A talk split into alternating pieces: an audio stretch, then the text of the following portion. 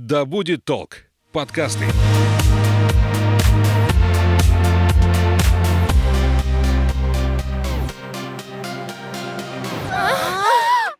Привет, это «Поперек горла». Меня зовут Соня Стрекоза, и сегодня мы поговорим про личные границы в сексе.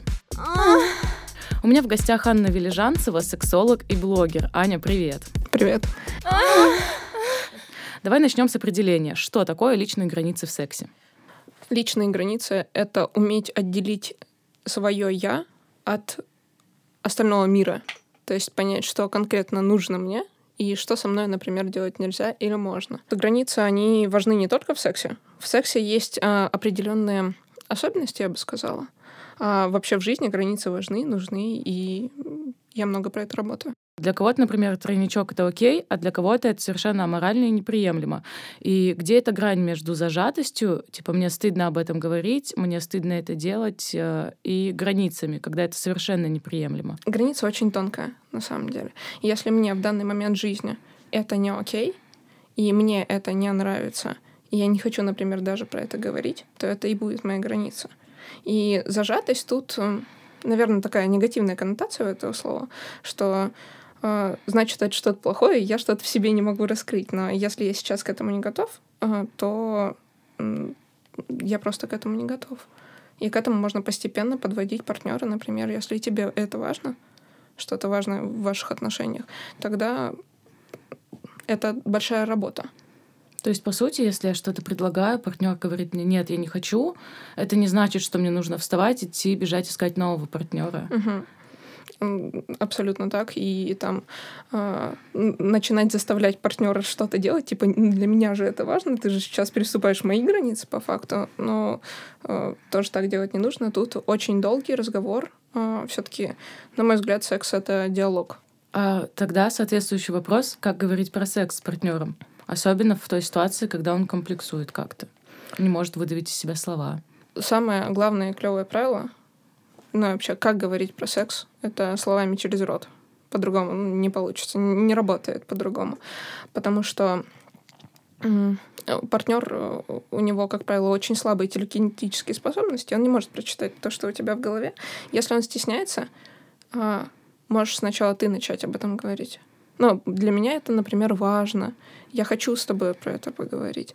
Давай мы с тобой будем э, выстраивать какое-то безопасное пространство, в котором ты сможешь про это говорить. Спросить у партнера, как ему будет комфортно, потому что, ну, некоторые, даже мои некоторые клиенты не смотрят на меня, когда говорят про секс. Они там смотрят поверх, отворачиваются, и это окей, потому что для них это комфорт.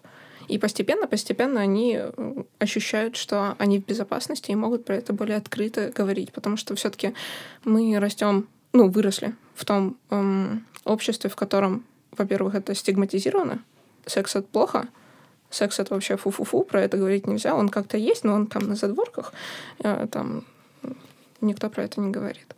И поэтому это огромный стресс. И здесь каждый индивидуально подходит к этому. И поэтому важно спросить у партнера, а, как тебе будет комфортно говорить про секс. Потому что, ну, все мы разные. И это прекрасно, по-моему. Есть люди, которые открещиваются от разговоров, а, обосновывая это тем, что про секс нечего говорить, все, давай изучать на практике. Сработает ли это? Это может приводить к дискомфорту например, а, непосредственно перед сексом, если у тебя не выстроены границы, то может э, где-то отголосок мысли, что, господи, со мной что-то могут сделать, то, что я не хочу, чтобы со мной происходило. А, и это может напрягать, пугать, и ты не сможешь в сексе расслабиться. А если ты точно знаешь, что ты говоришь партнеру, вот это, вот это, вот это со мной не делай, вот так, так и так со мной можно, то э, и ты точно будешь знать, что тебе не сделает плохо, и человек э, расслабляется, потому что все-таки тут много про расслабление в сексе.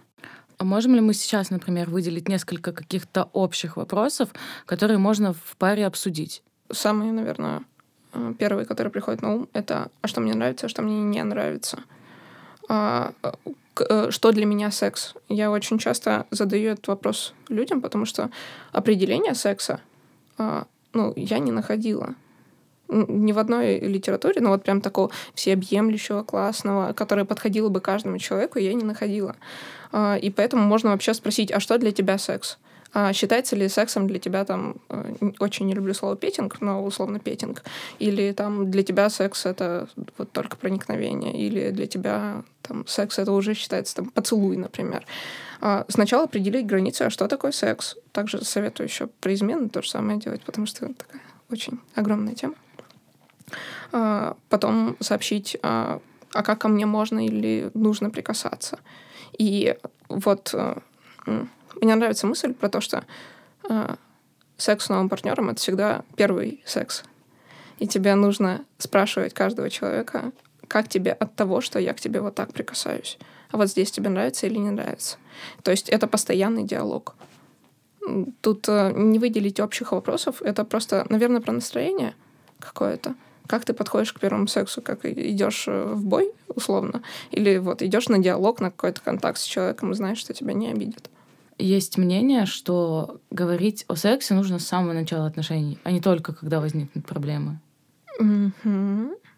Ну, то есть еще, наверное, до того, как вы занялись сексом, э, лучше обсудить секс. Ну. Как-то вводить его в вашу э, жизнь совместную постепенно, вот так. Угу. Тут я полностью согласна, потому что, ну, например, возьмем яркий пример. Давайте. Эм, есть человек, у которого есть а, определенные сексуальные желания, которые э, в обществе так э, немного их пугают. Например, там какой-нибудь БДСМ или полиаморы. Если вот э, ходите вы на свидание, все по уши влюбились, а тут человек говорит, а я вот хочу быть не моногамным, но этично не моногамным. И ужас, кошмар, и как ты мог со мной так поступить? Очень важно говорить про секс, потому что он часть жизни, он большая часть жизни. А сексуальность самая хрупкая, на мой взгляд, вещь в отношениях. Если к ней не относиться с самого начала а, нежно и вот аккуратно, то она будет рушить отношения и сама рушится, и вообще в некоторых случаях даже людей может порушить. А, поэтому, да, говорить с самого начала, что мне нравится, что мне не нравится, какие у меня может, могут быть особенности. И там, если ты боишься этого, давай это обсудим заранее, например. Как у меня это происходит? Мы с партнером э, постоянно говорим про секс. Ну, uh-huh. очень часто мы там просто куда-то вместе идем, по дороге можем что-то обсудить. Uh-huh. И в какой-то момент э, меня перещелкнуло, и я начала думать, а не слишком ли много я обсуждаю секс? Может быть, я вообще какая-то извращенка? Возникала ли у тебя когда-нибудь такая мысль, что э, мы слишком часто обсуждаем быт? Э, или там слишком часто обсуждаем кино. Никогда. Ну вот. Секс — это часть жизни. А, часть жизни, правда, на которую а, с очень давних э, времен, у меня сейчас проснется какой-нибудь антрополог, а, смотрят свысока и с некоторым отвращением, знаешь. По-моему, древние греки вот там были классные. Они такие, о, жизнь, живем в кайф, ребят. А, а все остальные о, о, секс стигматизирован очень сильно. И поэтому возникает вот эта мысль, я много думаю про секс, значит, я извращенец. Но это не так. Это просто часть жизни. Часть жизни, которая есть, ну, сексуальность связана со многими людьми, даже с э, асексуалами. То есть и там, и там нужно про это говорить, думать, и это абсолютно нормально. Это не делает вас какими-то плохими. Это часть жизни. То есть нормы никакой нет? Сколько можно, сколько нельзя? Есть норма из разряда там как это сказать, например, есть э, навязчивая, навязчивая мастурбация или слишком много мыслей про это, но это уже более клиническая такая история. И там, там не ошибешься. Э, это сразу заметно, и даже человек, который в этом находится, он такой, кажется, что-то не так. А, если вы в моменте э, вы говорите об этом с партнером, тем более, ну, ты говоришь с партнером, а не прибегаешь к своей бабушке и такая, давай поговорим про это, давай поговорим про секс. Еще, я не знаю, что-то и показываешь, и бабушка в ужасе. А если ты говоришь с человеком, который про это готов говорить, готов тебя воспринимать, ну почему бы и не поговорить? Почему люди переступают границы? То есть это, наверное, всегда какие-то все равно благие намерения? Нет. А, тут, а, во-первых, партнер может не знать о том, что у тебя там границы. Ну, и ты, например, тоже не знал, такой, о, ничего себе, новые границы. Внезапно обнаружишь. Да, да, да. А, такой, о, ужас, тут граница оказывается. А, ну, партнер может не знать. Если партнер переступает границу а, с благими намерениями, это немножечко отдает какой-то созависимостью абьюзивными отношениями. Ну, потому что в абьюзивных отношениях, как правило, нет границ. Какие у тебя могут быть границы? И э, партнер может просто, а, не знать, б, э, как-то ему все равно на второго человека, и это уже тогда не ок, это не здоровые отношения. Э, тут больше такое. Очень редко, по-моему, я даже никогда не встречала э, причинение зла во благо, преступление, преступление границ во благо я ни разу не встречала. Потому что, ну, ты говоришь, например, мне это не, не нравится, а я типа такая, нет. Да, ты просто не пробовала. Да. Давай я сделаю, попробуешь, тебе сразу понравится. Да, да, да, естественно. Но э, так э, ни к одной практике а, нельзя подходить, потому что это будет травмация. Ну, э, травмируем человека. Даже если действительно понравится? Да. Ну вот а, тут можно пример такой. А, когда-нибудь, если ты смотрела видео, как люди прыгают с тарзанки, там нет э, чувака, который подходит и просто спину толкает. Потому что у человека сразу будет ужас, э, кошмар, и это неправильно. И там есть люди, которые такие, давай, вот, все, потихонечку, потихонечку. Вот тут то же самое. Нельзя вытолкнуть человека в секс э, чтобы он такой «спасибо, это было то, что нужно». Потому что все равно тут много про осознанность. Когда мы в сексе неосознанные, это как Винтовкина говорит, это просто приятный спазм. Все. Это не секс. Что делать, если мы все обговорили, все решили, но тут во время акта партнер берет и делает то, что мне не нравится, переступает вот эту черту? А останавливать его и бежать или есть шанс на какой-то разумный диалог? Зависит во многом от партнера. А, и это переступление границы. Это в любом случае, ну, определенная даже травма, я бы сказала. И с этим, ну, нужно будет и внутри себя поработать, и в паре поработать, что, типа, зачем? Зачем ты это сделал? А, мне это не нужно было, мне это не понравилось. А, и, ну, такого, по идее, не должно происходить. Потому что, ну, это, это нарушение прям границы, это неуважение к партнеру. А, такое часто случается, насколько я вот читала и слышала истории девушек, ну, и у меня э, приходили такие тоже, что девушка хочет защищенного полового акта, а мужчина такой, «Ну, во время э, пенетрации я сниму презерватив, и типа она не заметит. Ну, естественно, все все замечают, она такая, ты что со мной делаешь? Это, ну, по факту это насилие. По факту насилие, конечно.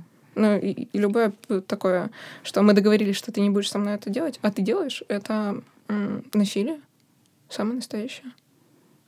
И что делать с этим? Э, остановиться, сказать, что это сейчас было. Мне это не нравится. Ну, говорить с позиции я довольно важно. Не ты козел, а мне неприятно. А, и начать диалог, если человек не готов э, идти к диалогу, то можно а, в какое-то безопасное пространство себя поместить. Как вообще определить, что нарушены мои границы? Потому что в отношениях с человеком, которого ты любишь, часто такое бывает, э, что ты не понимаешь, что он причиняет тебе дискомфорт. Или угу. это тоже уже какая-то не норма и абьюзивное отношение? Я искренне считаю, что наша психика и наше тело э, прекрасные. Потому что если нарушены твои границы, ты это почувствуешь. Знаешь, вот этот дискомфорт, типа, что-то не то, как-то не так, этого не должно происходить, что-то должно быть по-другому. А, наше тело всегда реагирует на дискомфорт, наша психика такая, это не норма, я этого не хочу вы почувствуете, просто позвольте себе это почувствовать. Когда мы перестаем чувствовать, что наши границы нарушены, и, например, ты подходишь там, к близкому человеку, говоришь, вот со мной произошло вот это, вот это, и близкий человек в ужасе, а, а ты такой, да нет, в принципе, я люблю этого человека, он нарушает мои границы, то это, да, это про зависимость некоторую в отношениях. Как говорить «нет», чтобы не чувствовать вину? Нужно сначала для себя определить, что ты имеешь право говорить нет. А, я часто с этим сталкиваюсь, что а, человек говорит, что ну, все так делают, и я, значит, так должен делать. А, позволить себе принять и понять, что сексуальность у всех разная, например, и что у тебя ну, вот такая сексуальность. И нужно учиться друг с другом говорить на этом языке. И позволить себе отказывать вот даже в обычной жизни. Да, это на самом деле вопрос, который касается всех, наверное, Да. сфер жизни, не только Да. секса. А, тут э, это очень сложное слово.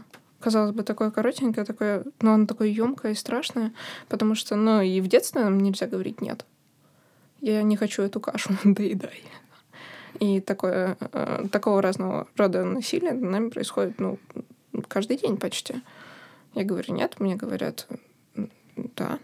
А, И очень сложно отделить себя вообще а, в близости в какой-то от опыта, который у нас есть в жизни. Нужно учиться в жизни говорить нет.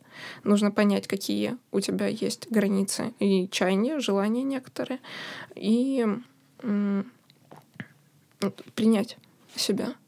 Потому что без принятия своей идентичности какой-то ты не сможешь говорить нет. Потому что стыдно, например. Мне в... тоже было сложно всегда говорить нет, но в какой-то момент жизни я поняла, что а, мой комфорт, он превыше всего. И пока мне некомфортно, пока мне плохо, пока не закрыты какие-то мои потребности, я не могу дарить, соответственно, любовь другим людям, которые рядом. Пока плохо мне. И вот из этого я начала понимать, что нормально говорить нет, если мне от этого будет плохо. Ну, видишь, какая потрясающая внутренняя работа. А, И, по-моему, очень здорово, что ты до этого дошла, потому что, ну, не все до этого доходят. Это сложный процесс. Всегда сложный. Понять, что ты для себя на первом месте. Ужас какой. Очень часто людям сложно друг другу сказать, что что-то не так в процессе. Вот, э, и даже у меня такое бывало, что я могу в какой-то бытовой ситуации поговорить про секс с партнером, а во время секса, если там больно в какой-то позе, то мне почему-то сложно это сказать. Мгм. Раньше было. Сейчас с этим справилась. Но я думаю, что у многих есть такая проблема. Там больно в определенной позе. Я не знаю, как сказать своему партнеру.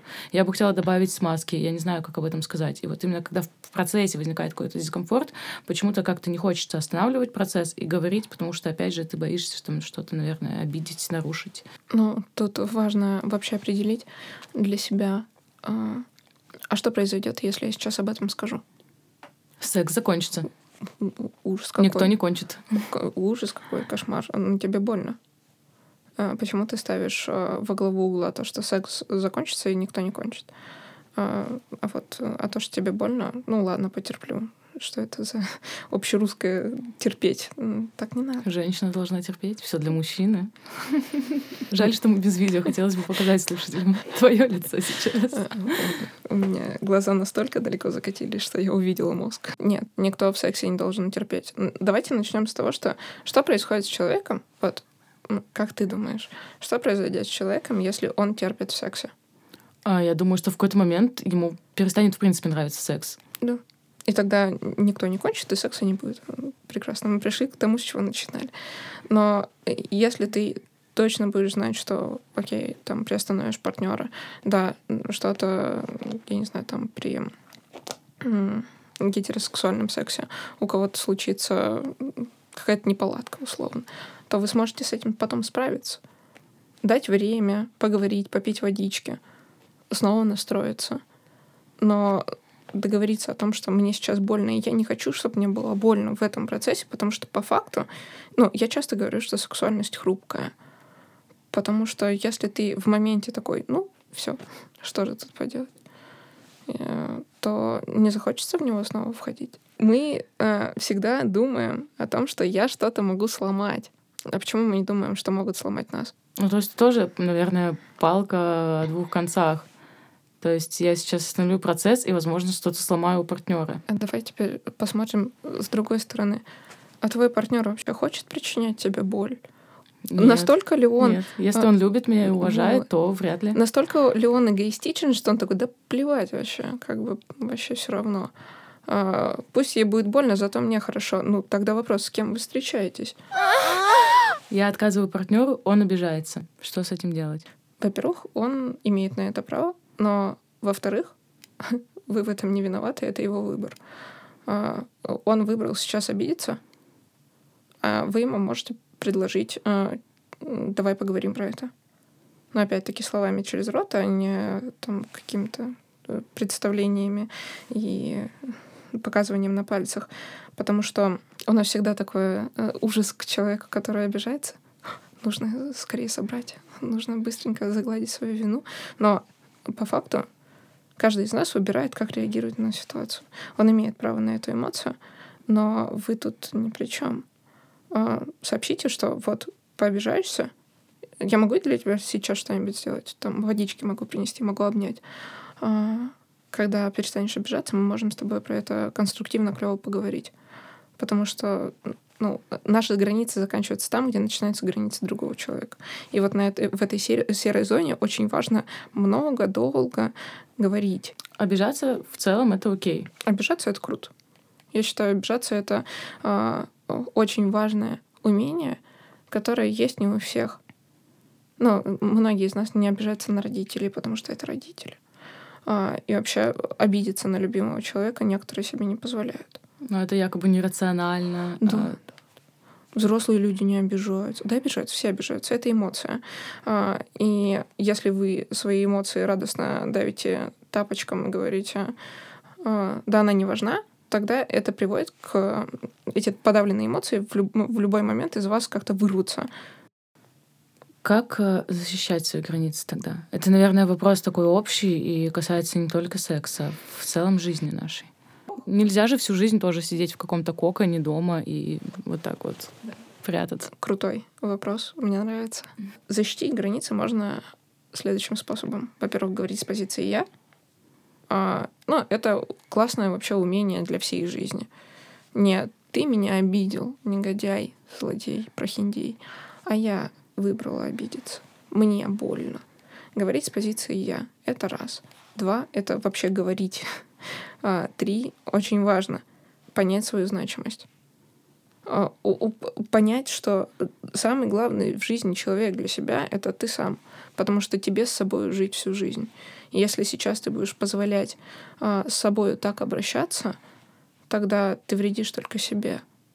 Это очень болезненно вообще мысль порой, потому что мы привыкаем быть ответственными больше за других, знаешь, из разряда ну, все важны, кроме меня, вот это альтруизм а, и так далее. Как говорил мой преподаватель, один прекрасный, высшая форма эгоизма — это альтруизм. Человек, который жертвует собой, он эгоист, потому что он не думает о том, как любимые люди воспримут его жертву. А, то есть принять свою значимость — тут самое главное и самое первое, что вы можете сделать. Потом говорить с позиции «я», не обвинять человека, потому что он уйдет в оборону сразу, просто мгновенно. Начать сказать э, условно тебе или мне, что э, мы какие-то не такие, как-то плохо себя повели. Тут сразу маленький ребенок включится, который такой это ты плохой.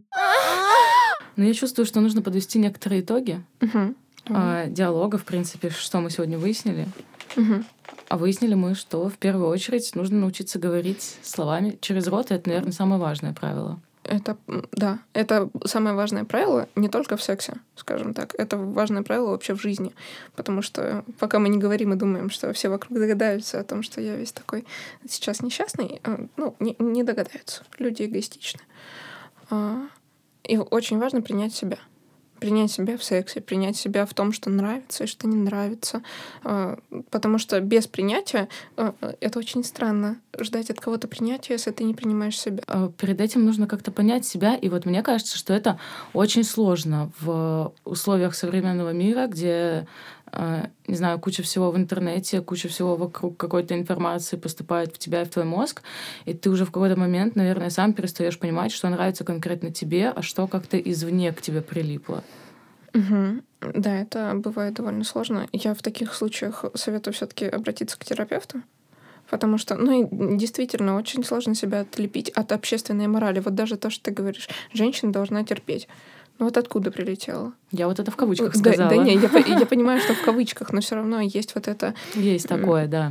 Установка такая она прилетела там от каких-нибудь наших бабушек, мамы и так далее, и вот это коллективное бессознательное машет нам ручкой. Но э, с, эти, с этими установками можно и нужно работать. И первое э, — это смотреть внутрь. Очень глубокая такая рефлексия из разряда «А действительно ли мне это нравится?» Знаешь, у меня был преподаватель э, в университете, потрясающий. И он всегда задавал такой простой вопрос а не херню ли ты делаешь? Я такая, М. а действительно я делаю херню. И вот э, порой очень важно себе задать этот вопрос. А сейчас вот делаю то, что у меня вызывает некоторые э, душевные переживания. И не херню ли я делаю? Да, кажется, херню. Тогда можно остановиться и порефлексировать над этим. Ну, такое, мне кажется, самокопание в какой-то момент тоже может э, привести к еще большей запутанности. Например? Я что-то делаю, и это вызывает у меня дискомфорт не потому, что э, я делаю херню, а потому что со стороны общественности это считается херней.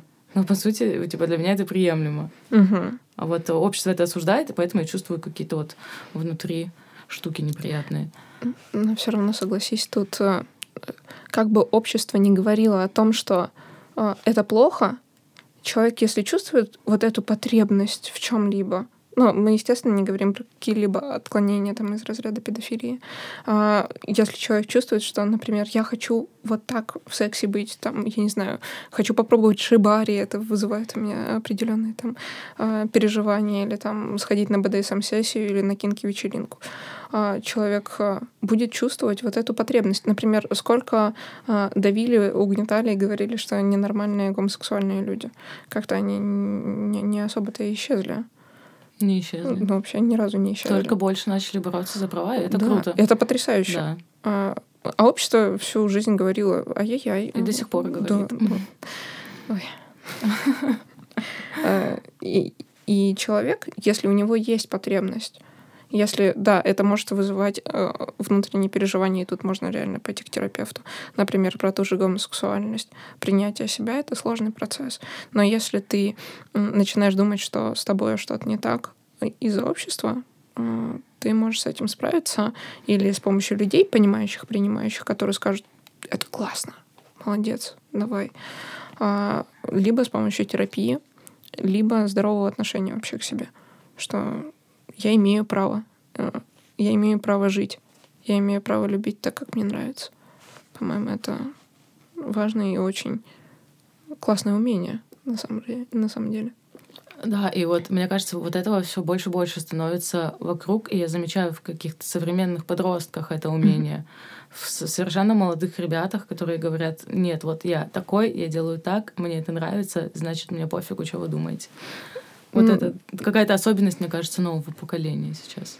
Ну да, оно, оно есть, но очень важно, чтобы эти ребята еще научились не нарушать границы других людей тем, что они такие, да, мне плевать. А, потому что их границы заканчиваются там, где начинаются, например, твои или мои границы. Ну, это навык, он придет с возрастом, я думаю, но да, сейчас а, люди более свободно к этому относятся, и я считаю это прекрасно. А, они заранее как-то переживают за свою там сексуальную идентичность и так далее. А, это очень интересно наблюдать. На этом у нас все. Спасибо большое за то, что пришла к нам в студию. Спасибо тебе большое. Я напомню, что у меня в гостях была Анна Велижанцева, сексолог и блогер. Но вы не забывайте подписываться и ставить нам оценки. Услышимся в следующих выпусках.